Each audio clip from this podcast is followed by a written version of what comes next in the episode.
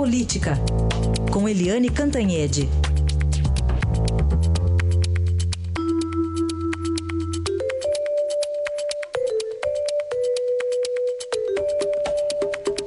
E começamos com o relatório do deputado Bonifácio de Andrada na denúncia contra o presidente Michel Temer.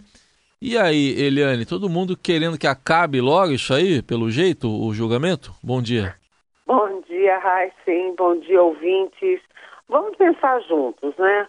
O denunciante, que foi o Rodrigo Janot, já não é mais Procurador-Geral da República e também está ali numa situação delicada, tendo que explicar uh, o envolvimento do braço direito dele, o Marcelo Miller, na história toda da primeira denúncia.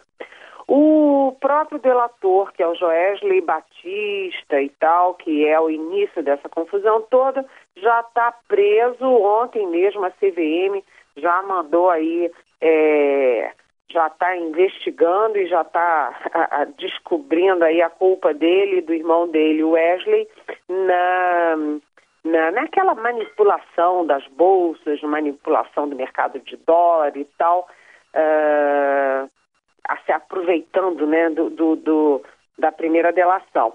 Então, a economia também vai avançando ali devagar, mas avançando devagar e sempre. Então, na verdade, a segunda denúncia virou um estorvo para todo mundo.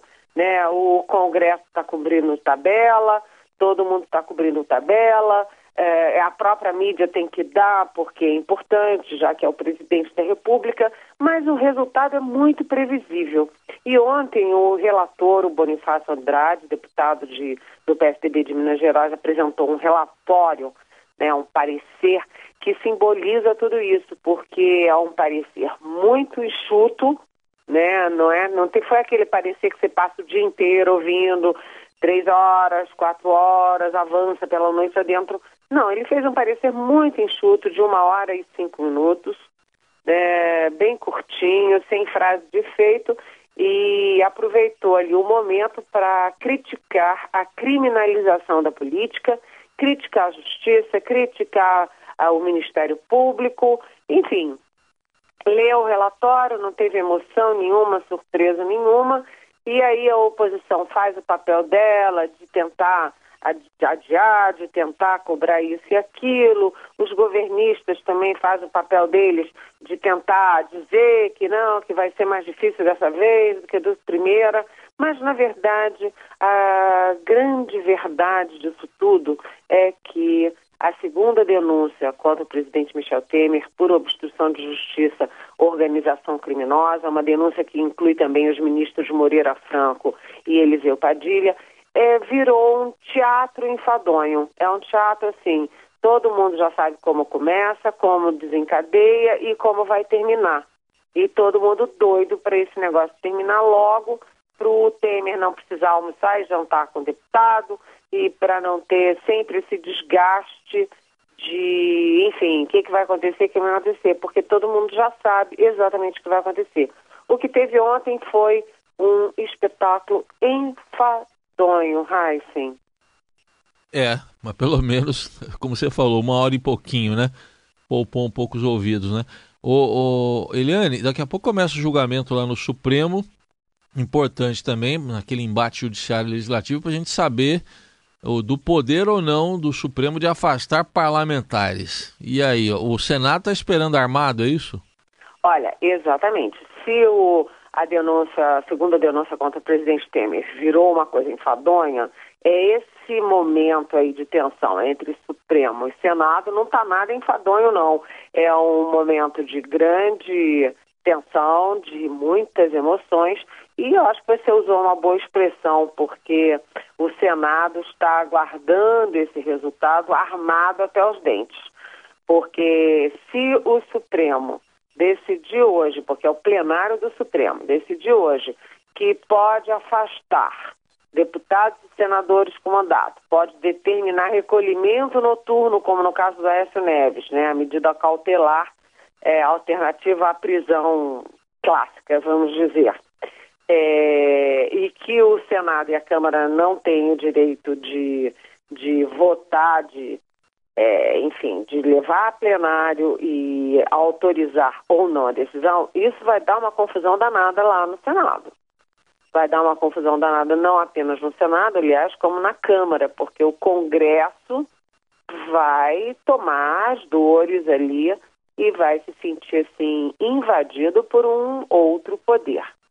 O votação no Supremo, a gente nunca antecipa resultado, né? É muito complicado antecipar é, resultado no plenário do Supremo. Mas, pelos que os, pelo que os ministros já votaram e pelo que eles têm falado publicamente, a gente imagina que é, Marco Aurélio Melo, Gilmar Mendes, Dias Toffoli e Alexandre de Moraes vão votar é, uh, vão votar de acordo com o princípio constitucional. Né? Só pode prender é, é, deputado e senador com mandato se houver é, crime inafiançável e em flagrante. O que, por exemplo, não foi o caso do Aécio Neves. Uhum. Então, esses quatro vão votar sim. Do outro lado, vão votar dizendo que pode usar medida cautelar prevista no, no Código do Processo Penal os ministros que já votaram na primeira turma a favor de afastar o Aécio do mandato e a favor de recolhimento noturno para o Aécio, que são é, Rosa Weber, é, Luiz Fux e uh, Luiz Roberto Barroso. Ao lado desses três, deve votar praticamente certo que vote também o relator da Lava Jato, Edson Fachin.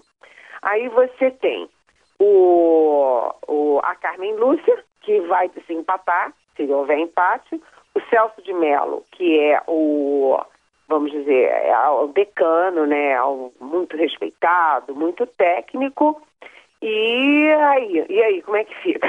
Hum. É um resultado muito difícil que Sim. pode dar muito bem um empate de 5 a 5 com a Carmen Lúcia desempatando para dar os 6 a 5. Aliás, uhum. o Supremo tem 11 votos exatamente para evitar o empate. Né? E é o presidente é que desempata. É um momento muito tenso, a expectativa. Olha, eu não estou dizendo que vai acontecer isso, uhum. eu estou dizendo que a expectativa é que o Supremo diga que não possa, que a Constituição não prevê medida cautelar. E prevê sim a prisão em flagrante delito e inafiançável. E aí, nesse caso, é, o, o, tanto a Câmara quanto o Senado tem que dar autorização. Se não sim. der, não deu. Né? E isso, além de tudo, além de, da questão entre os poderes, é também a questão, há também a questão do Aécio Neves uhum. diretamente, porque o Aécio Neves exatamente é o pivô dessa crise, porque ele teve esse afastamento do mandato, teve recolhimento noturno, que os ministros que são contra essa decisão consideram que é, uma, é um eufemismo para prisão domiciliar e senador não pode ser preso, né? a não ser, vou repetir pela terceira vez, em flagrante delito é inafiançável. Então, hoje é um dia de grandes emoções. Eu vou ligar a televisão, vou ficar grudada uhum. na televisão ou vou pessoalmente ao Supremo, porque a gente vai aprender muito, Heisen. Aguardemos então pelo placar. Eliane, bom feriado, até sexta. Até sexta.